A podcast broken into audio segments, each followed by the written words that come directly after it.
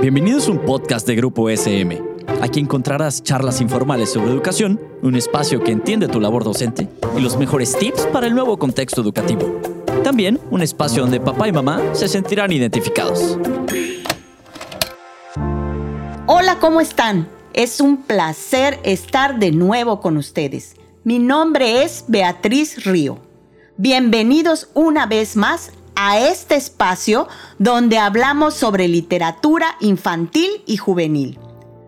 Hoy vamos a conversar sobre la lectura en la era digital. Lecturas en pantalla. Desde hace unas décadas, el avance en la tecnología ha sido enorme.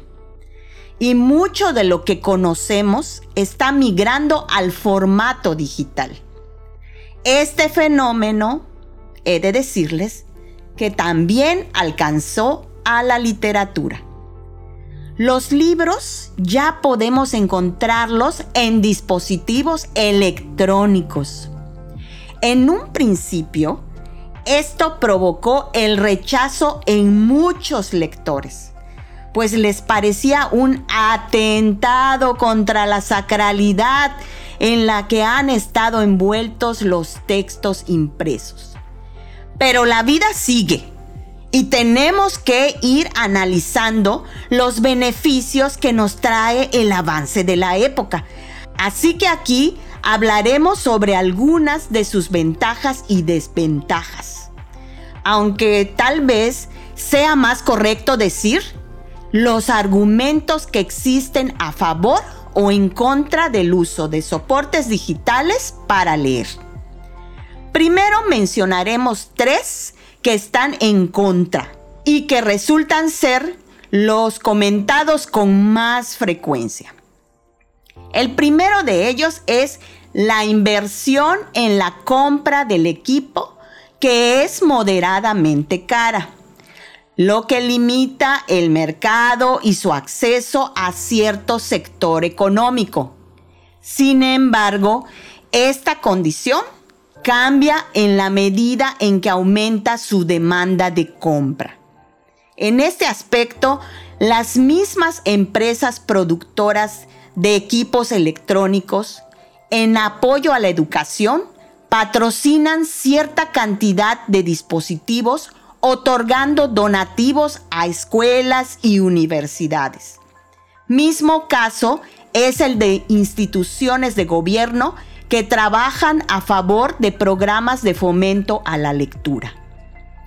Otra razón desfavorable es de quienes no pueden adaptarse al formato digital. Por mi parte puedo decir que a mí me costó mucho trabajo y esfuerzo.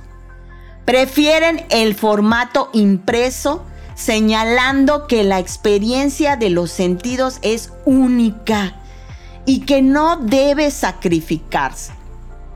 Ellos se refieren a la satisfacción de quitar la envoltura de celofán en que el libro viene envuelto. Inhalar el aroma del papel y el deleite de pasar la mano sobre las hojas. Por último, tenemos el argumento de la sobreexposición de la visión y el daño que esto ocasiona.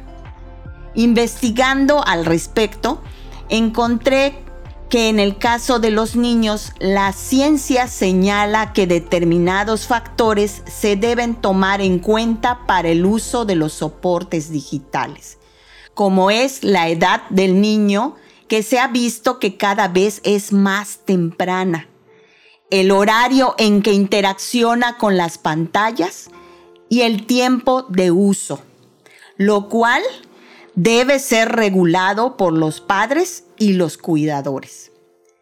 Ante esto cabe decir que solo haremos referencia a niños de edad lectora en adelante.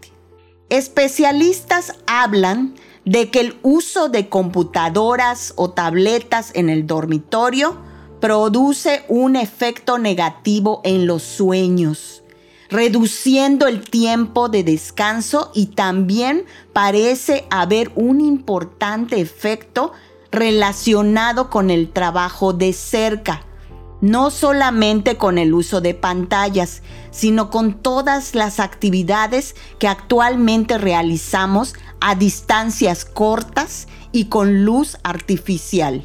De hecho, cada vez hay más estudios que apoyan las actividades al aire libre porque aportan un efecto protector sobre el desarrollo posterior de miopía, pues parece que la luz natural puede ser beneficiosa.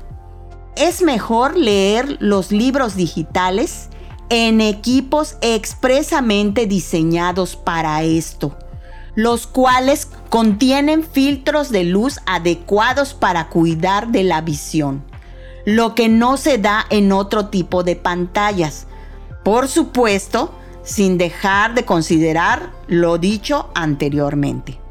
Para mayor conocimiento, les recomendamos consultar las guías para padres y profesionales que la Asociación Americana de Pediatría y la Organización Mundial de la Salud han elaborado para el uso de estos dispositivos digitales en función de la edad de los niños.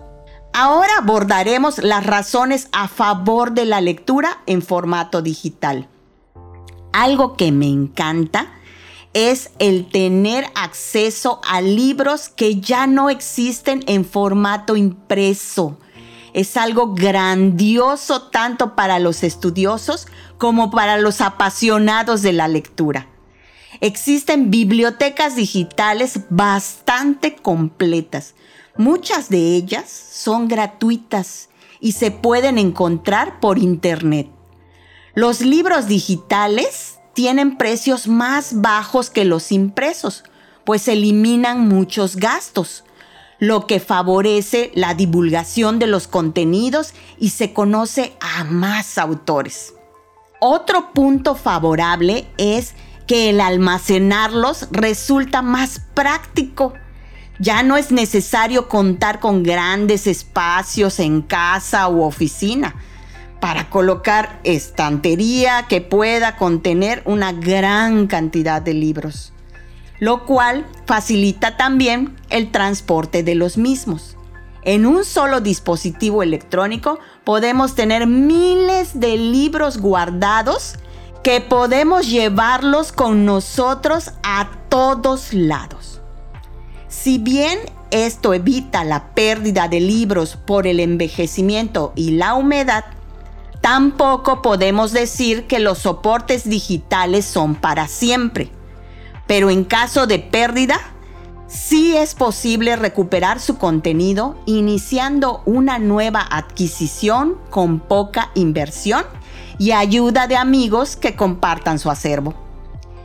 Este medio digital elimina el préstamo de libros, tan temido por los lectores que en este acto de desprendimiento terminaban con la desilusión de ver el regreso de su preciado libro. No hay que olvidar que en la actualidad nos hemos visto ante la situación de cierre de librerías y bibliotecas, lo que ha detonado la necesidad de adquirir libros digitales por al menos el último año. Los mediadores de lectura y los que no podemos vivir sin leer, hemos tenido que migrar nuestros clubes y círculos de lectura a plataformas digitales. Probablemente me tachen de romántica. Pero las salas de lectura lucen tristes con libros que anhelan el encuentro con su lector. No puedo negar que he aprendido a disfrutar la lectura en soportes digitales, pero definitivamente, al igual que muchos de ustedes, nunca dejaré de leer libros impresos. Este fue el episodio de hoy. Muchas gracias por acompañarnos y les esperamos en una próxima emisión.